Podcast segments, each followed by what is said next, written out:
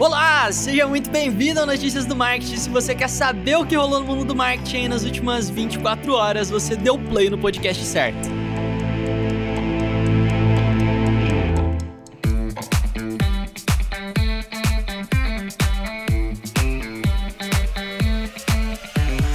Começamos mais uma segunda-feira aqui no Notícias do Marketing. É um prazer ter você por aqui. Episódio número 95. Estamos chegando no episódio 100 e alguma coisa vai acontecer. Alguma coisa vai ter que mudar. Eu e o Vini estamos trocando umas ideias aí que, que vai acontecer? A gente ainda não sabe, mas alguma coisa vai acontecer. De qualquer forma, não esquece de fazer parte do nosso grupo do Telegram também para acompanhar os links ali de uma forma super prática, agradável, dá para filtrar, buscar. Às vezes você quer saber os tópicos específicos que a gente já falou sobre um determinado tema, é só usar a busca, ele é bem simples, fácil de achar e te ajuda bastante também, beleza? Mas vamos lá para as últimas novidades do mercado digital. O que, que tá rolando, Vini?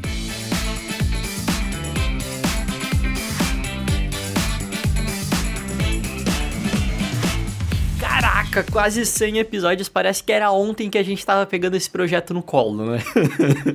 Cresceu rápido, tá um mocinho já o Notícias do Marketing. Mas vamos lá, vamos para as notícias aqui, porque eu acho que vocês devem lembrar que o Estevão comentou com vocês um tempinho atrás aí o quanto a inteligência artificial do Twitter tava sendo preconceituosa na hora de selecionar foto, né? Se você não lembra, basicamente, né, o Twitter ele recorta as fotos quando ele vai mostrar aquela prévia ali nos tweets usando inteligência inteligência artificial. E se você colocasse a foto de uma pessoa negra e de uma pessoa branca, ele sempre priorizava as pessoas brancas. O Twitter foi extremamente criticado por isso, né, por razões óbvias, e eles falaram que iam é, estudar mais a fundo o que estava acontecendo e que dariam uma resposta em breve. E, pois bem, eles deram na sexta-feira, eles deram uma resposta, e o que eles disseram já era justamente o que a gente esperava, né? Eles trabalham com um algoritmo de inteligência artificial e o algoritmo foi treinado, né, para tentar entender para onde as pessoas pessoas olhavam primeiro na foto. Então ele foi treinado com vários, várias ferramentas de eye tracking ali, provavelmente,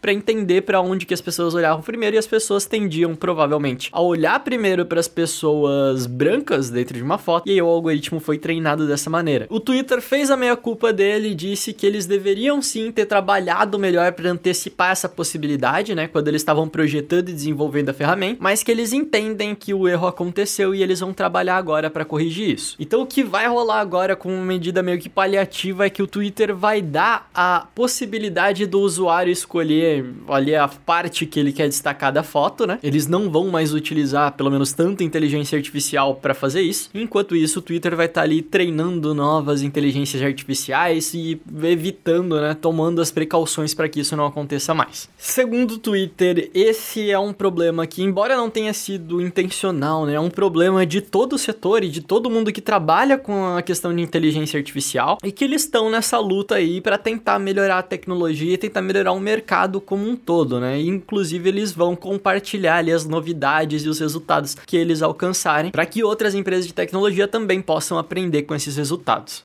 Isso é uma transição para a próxima notícia. Bom, a essa altura você provavelmente ou já assistiu ou já ouviu falar do documentário Dilema das Redes Sociais, certo? Acontece que isso tomou uma proporção gigante e o Facebook se posicionou. E se posicionou contra, porque tem várias coisas no documentário que o Facebook simplesmente não concorda e eles resolveram abordar esses pontos de uma forma bem direta. Achei interessante eles acharem que merecia, inclusive, uma resposta. Eu vou pegar alguns pontos aqui, não vou pegar todos, porque senão vai ficar gigante, mas vou pegar alguns pontos aqui para você a respeito da matéria, o que, que ela aponta a respeito disso, tá? Bom, primeiro ponto é que a empresa fala que a equipe de produto do Newsfeed não incentiva as pessoas a construírem recursos que vão aumentar o tempo gasto na plataforma. É, eu, eu clara, isso aqui claramente é tem uma linha tênue entre a verdade e esse comentário, porque é o seguinte: uh, em 2018 o Facebook realmente lançou uma atualização no algoritmo que reduziu consideravelmente o tempo que as pessoas gastavam assistindo aqueles vídeos considerados vídeos virais, sabe? Isso reduziu mesmo, foi uma mudança onde o Facebook direcionou o conteúdo para famílias, amigos, mais o seu contexto social. Então, realmente, agora falar categoricamente que não incentiva o tempo gasto na plataforma é complicado, porque tem a questão da retenção, né? Então, óbvio que o Facebook quer retenção e isso tem uma linha tênue aí para a gente poder conversar.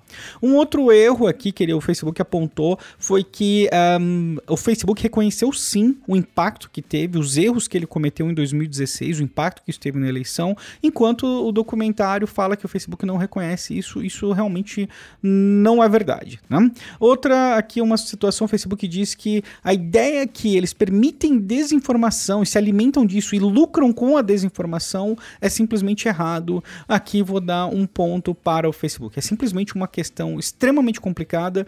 A, a grana gerada a partir desse tipo de visualização, inclusive, é algo que não é tão relevante a ponto de ser o motivo principal do Facebook estar tá ganhando uma grana. Mas, de novo, tem uma linha tênue aí. A gente sabe que engajamento gera retenção, retenção gera grana. Então, um ponto que eu não concordei com o Facebook aqui é que no documento que eles divulgaram, eles colocaram assim: você não é o produto, nosso produto é anúncio, né? A, a, a receita do Facebook vem de anúncio, mas poxa. Não, de verdade, gente. É se não tem pessoas, não tem anúncio, certo? Se as pessoas saírem do Facebook, ele vai anunciar para quem? Então, as pessoas passam a seu produto. Eu não acho que isso é algo negativo. Eu, de verdade, eu não consigo entender isso como. Porque se você não tá pagando por algo, como é que a empresa vai se sustentar, caramba? de doação da boa vontade, isso não é uma ONG, entendeu? Então, eu acho que tem uma, algumas questões aí que elas precisam ser desmistificadas e assim, você ser o produto, eu não acho que isso necessariamente ruim. Agora, a gestão dos dados quando você é o produto é uma coisa que precisa ser verificada a fundo e tá mudando, tá mudando. Eu tô bem empolgado porque 2020 tá sendo um ano de virada total e completa com relação à gestão de dados e privacidade. Eu acho que o documentário tem vários pontos ali de, que merecem atenção, que são extremamente unilaterais, ao mesmo tempo eu acho que muito benéfico benéfico, porque eu não conseguiria explicar para, sei lá, para uma pessoa leiga o que é um algoritmo tão bem quanto o documentário mostra. Né? Lógico que tem uma série de outros detalhes técnicos que, enfim, não fazem sentido a gente ficar falando, mas, enfim, de uma forma geral, eu acho que é, é interessante, acho que, sim, curioso, mas, claro, como qualquer documentário, eles não vão abordar todos os pontos de vista. Não faz sentido nenhum isso. Então, eu acho que assim, é um, é um tópico para debate, é um tópico para discussão. Inclusive, tivemos uma discussão muito legal sobre isso no SMXP, um papo puxado pelo querido Marcílio Augusto. Abraço, Marcílio, mandou bem nesse papo. E é isso, eu acho que, enfim, tem, eu gravei um vídeo sobre isso, vai sair em breve, inclusive, falando sobre alguns pontos do, do documentário, mas o Facebook claramente não concorda com alguns pontos, concorda com outros, né? Uma outra coisa que eles falaram que acho que é válido falar, eles fizeram mudanças significativas depois que eles tomaram uma multa recorde do FTC, que, onde eles pagaram 5 bilhões de dólares. Entendeu? Não, não foi uma multa muito leve essa, entendeu? Então, lógico, não vai acabar com o Facebook, não mata com o Facebook, mas de qualquer forma, você tem um cenário onde ele precisa ser analisado de múltiplos pontos de vista para não ser simplesmente algo tipo, ah, o Facebook é do mal, as redes sociais são do mal, até porque é, esse não é só um problema do Facebook, não é só um problema de redes sociais. É um problema sistêmico que vai muito além do digital, inclusive. E o YouTube agora conta com uma tecnologia de cancelamento de ruído, pelo menos para quem é usuário do iOS e é produtor de stories dentro do YouTube.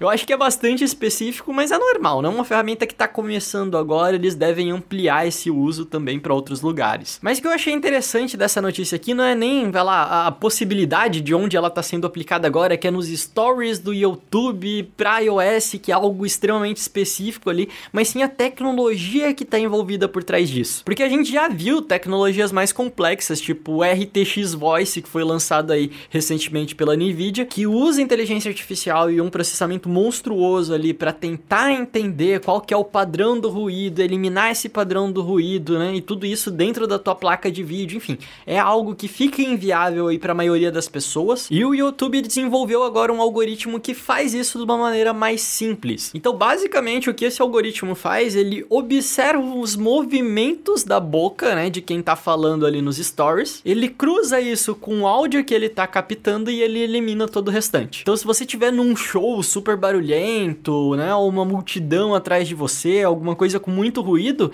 ele vai identificar só a tua voz ali, né, porque você tá falando ali no modo selfie, e ele consegue eliminar todo o restante com uma precisão bem legal, cara. Os vídeos que eles mostraram ali são, nossa, super bacana mesmo. O resultado é bem impressionante. Inclusive, todo esse processamento está sendo feito no próprio celular, então ele não depende aí que você envie esses dados para um servidor, ele retorne e tal. O que, como eu já falei, deixa todo o processo muito mais acessível. Isso é bem legal. A única desvantagem é que, como eu falei, ele precisa que você esteja gravando vídeo também. Então, se eu estiver mostrando, por exemplo, uma paisagem, né, e eu estiver falando ali por trás sem mostrar o meu rosto, ele não vai conseguir tirar o ruído, porque ele tira o ruído justamente dessa questão do movimento da boca, né? E, e inclusive agora em tempos de pandemia, se você estiver gravando de máscara, também não vai rolar. Mas de qualquer forma, tecnologia muito bacana. Queria ver ela aplicada em outros produtos do Google, eventualmente um Google Meet, ou até nas lives do YouTube, né? Por que não? Se eu souber de alguma novidade, pode deixar que eu aviso vocês aqui.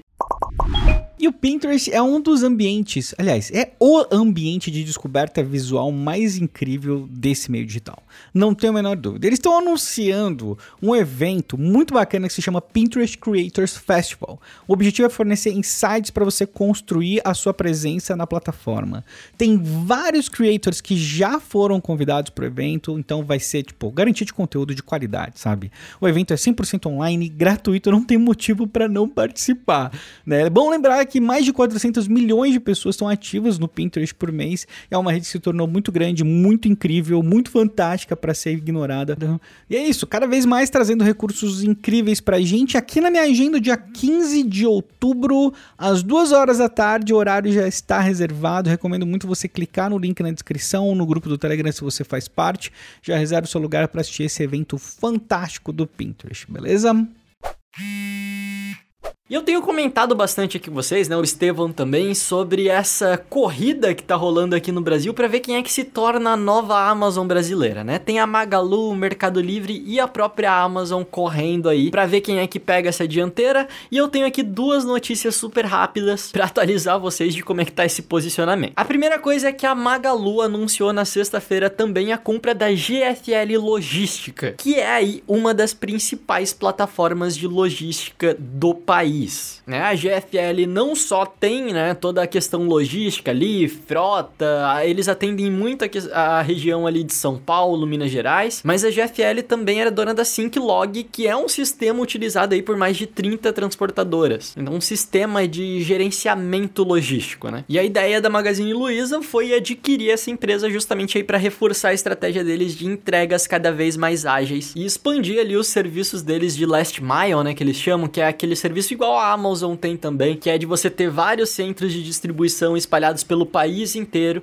e aí você pode ter, hum, tipo, Ubers, né? Não necessariamente Ubers, mas pessoas que vão lá, captam isso e levam até o, o, o ponto final. Então, com essa aquisição aí, sem dúvidas, a Magalu também ganha uns pontinhos no nosso ranking da nova Amazon brasileira. E quem tava correndo pela tangente que a gente não tava comentando até então é o AliExpress, porque o AliExpress anunciou que tá aumentando o número de voos fretados para agilizar a entrega entregas no Brasil. Né? O AliExpress, que é a maior empresa chinesa de e-commerce, uma das maiores do mundo, agora vai estar tá fazendo três voos semanais para o Brasil para entregar as encomendas e a ideia deles é que eles consigam entregar qualquer compra em menos de 30 dias. E o AliExpress se torna muito competitivo porque o preço do AliExpress é extremamente atrativo, né? E eles conseguem oferecer frete grátis, né, para qualquer pedido acima de 15 dólares. Então, quando a gente pega uma economia emergente como a do Brasil, coloca ali a atratividade do preço, eu acho que, que faz muito sentido. Embora eles tenham que lidar ali com a desconfiança, né? Com o preconceito que existe em cima é, do produto chinês, da loja chinesa. É, embora, vai lá, a gente sabe que no fundo tudo é chinês, né? Mas o que importa aqui é que o AliExpress e o Alibaba como um todo estão focando muito no público brasileiro. Eles já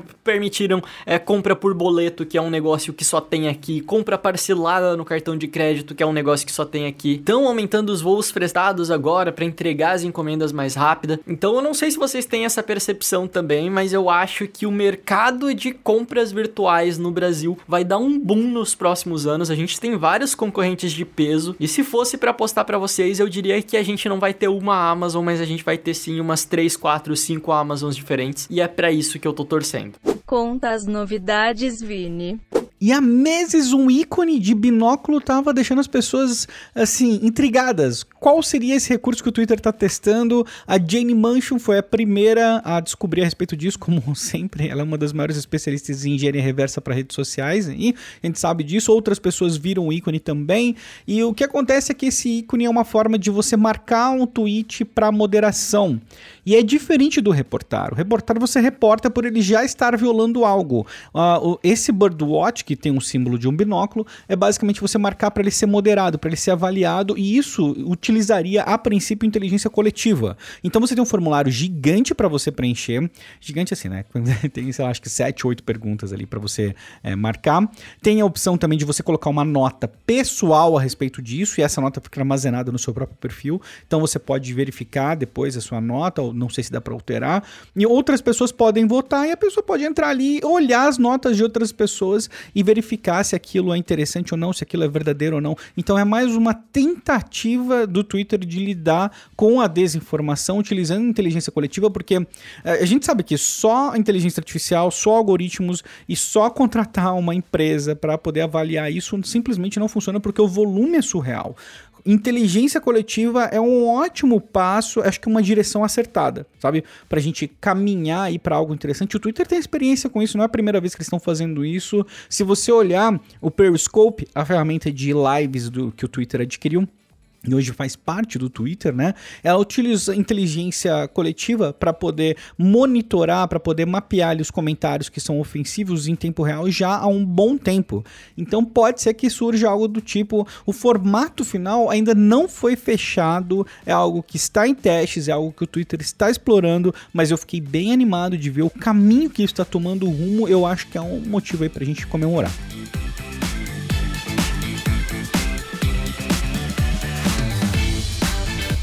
Vamos finalizando aqui mais o Notícias do Marketing dessa segunda-feira, 5 de outubro de 2020. Como o Estevão falou no comecinho, quase no centésimo episódio, vamos chegar lá e depois que a gente chegar lá, ninguém sabe o que vai acontecer, né? Já pensou se o centésimo episódio é o último? Hã? Hã? Hã? Hã?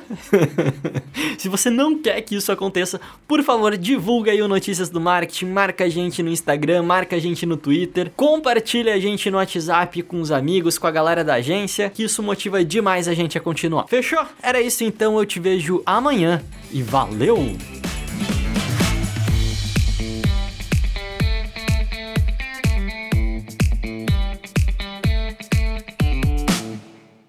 Este podcast foi uma produção de Estevão Soares e Vinícius Gambetta, distribuído por Agência de Bolsa e SMXP.